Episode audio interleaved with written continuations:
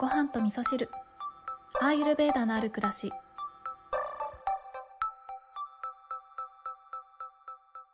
こんにちは土井京子です。先日ですね、えー、自家製の柚子茶と柚子の種を使った化粧水を作ってみました。はいで今日はそんな柚子のお話をしながら雑談をしていきたいなと思います。先日ですね12月の、えーと、22日が冬至でしたけれども、まあ、この日にね皆さんゆず湯に入ったっていう方多いんじゃないかなって思うんですけれどもこの日を境に日照時間がねちょっとずつ長くなるということですが、まあ、寒さはねこれからが本番という感じにもなりますのでねまだまだ、えー、風邪なんかねひかないように油断しないように気をつけたいところですよね。はい、でそのねゆず湯に使った柚子をみんなどうしてるのかなということでねインスタのストーリーの方で、えー、アンケートというか質問をね投げかけたんですけれども、まあ、その中のお答えの一つに化粧水を作りますよっていう方いらっしゃったので、まあ、それ見た時にねこれは是非作ってみたいぞと思って、えー、柚子の種を使ってで化粧水を作ってみようと思ってねレシピをいろいろ検索してたんですけど、まあ、そんな風に柚子の使い方をね検索した中で、えー、食べる方としてはね柚子茶のレシピが結構出てきたので、えー、柚子茶を作ろうということとあとは種の活用方法としては、えー、化粧水を作るということで、えー、そのレシピをねいろいろ探してたんですけれどもこの化粧水の方はですねうんとお水につけてえーと、種をお水につけてこの種から出てくるトロトロ成分ですね。ペクチンっていうトロトロ成分を出すっていう方法とあとはアルコールにつけてね出すっていうあの2つの方法があったので、まあ、どっちにしようかなってちょっと考えたんですけど多分刺激が少ないのはお水の方なんだろうなと思いつつ、まあ、ちょっとね作るのが初めてだということもあったので衛生的な観点から見るとアルコールの方が安心だなっていうふうに思ったので、えー、今回はね成城石井まで行ってきて、えー、ちょっと良さげな焼酎を購入して買ってきた、えー、焼酎に種をつけるという形で、え今ね種をつけてからまだ3 3日目なんですけれどもかなりトロットロな感じになってきてでさっきちょっとお試しでね、えー、腰のカサカサしてたところに化粧水を塗ってみたんですけれどももう本当にねドロドロ、トロトロな感じで、まあ、アイルベーダーの言葉で言うとね、カパの性質ですね。このトロトロのカパの性質っていうのは、潤いを与えてくれるよっていう、まあ、まさにその通りなんですけどね、実際に塗ってみたところね、本当に肌が整うなって感じがあって、まあ、これはなかなか良いのではないでしょうかと思ったのでね、今日はこちらで、え、シェアさせていただこうと思った次第でございます。はい。で、ゆず茶の方なんですけれども、まあ、これもね、レシピ調べると色々出てくるんですけど、私は夏にね、梅シロップを作ったりするので、まあ、その時の、えっ、ー、と、密封の瓶がね、余ってたので、そこにね、ゆずを、えー、10個分、えー、違う9個ですね。実家から柚子送ってきてくれたのが全部で10個だったのでで1つは柚子湯に使って残りの9個をね全部、えー、半分に割ってそこから種取り出してで種と果肉と皮に分けてで種は化粧水作りに使いで果肉はミキサーにかけて、えー、ミキサーにかけた果肉をまず瓶に入れてで千切りにした皮と、えー、今回は黒糖を使ったんですけど千切りにした皮と黒糖をこう重ね合わせる感じでこうミルフィーユ状にね重ねていって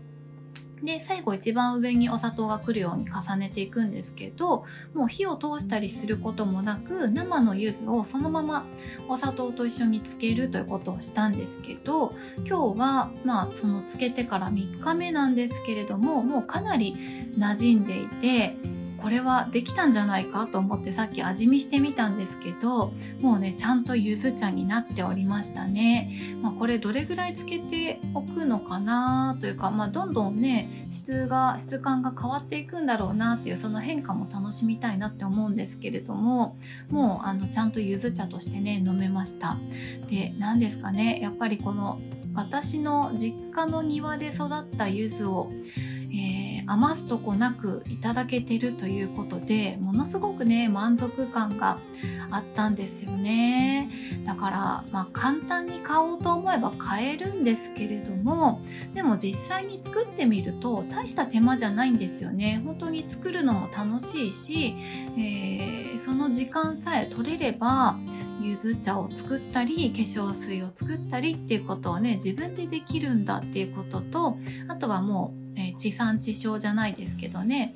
買ってきたものじゃなくって本当に身近なところに与えてもらったもので生活に必要なものを作るとかね、えー、ちょっとした楽しみとしてねおやつに飲めるようなゆず茶を作ることができるっていうねそんなこう暮らしと自然が結びついたようなそんな素敵なことができたなというふうに思ってるんですよね。でねそんなことしてたらですね、うん、ふと思ったんですけれども今私たちってこうやってねレシピをちょっと調べようと思ったら情報ってすっごいたくさん出てくるからもう言っちゃえば何でもできるじゃないですか。何でも作れるじゃないですか。でも、えー、それでも加工品を買ってってくる、まあ、調味料とかもねお味噌は買ってくるとかお醤油は買ってくるとかっていうのがまあ一般的なんじゃないかなと思うんですけれどもでもお味噌もね私も去年仕込みましたけどお味噌も作ろうと思えば作れるし、まあ、お醤油をちょっと作ったことないですけれどもお味噌作ってるとね上にちょっとたまり醤油が出てきてそれもまた美味しいですけれども実際にやろうと思えば時間さえあればできるということがね結構たくさんあるんじゃないかなっていうことをね考えていたんですよね。だからね私たちなんかいろんなことを知ろう知ろうとしてねもっともっとっていう風に情報に触れてはいるんですけれどもなんかやっぱりもう実際にやってみるっていうことをしていった方が、充実度が高くなるというかねなんかこの人生の濃度が高くなるようなそんな気がしておりましたね。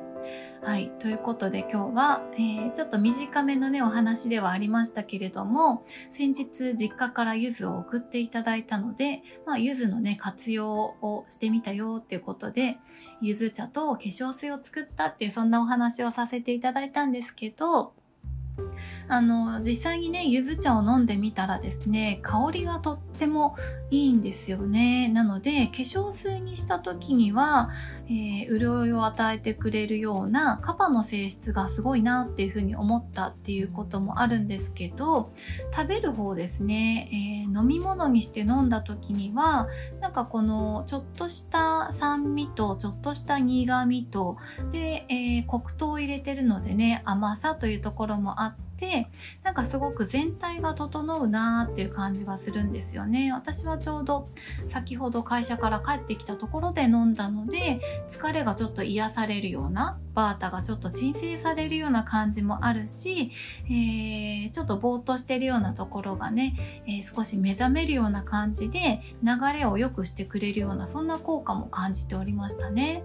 なので、まあ、この冬はね、えー、柚子9個分の柚子茶できたということで結構楽しめるんじゃないかなと思っておりますはい。まあ、いろいろとね、情報を集めるのもいいですけど、一つ一つね、ちょっと実践していくっていうことを、まあ、来年はしていきたいな、なんていうふうにもね、思っておりました。それでは皆さん、今日も良い一日をお過ごしください。今日も聞いていただきまして、ありがとうございます。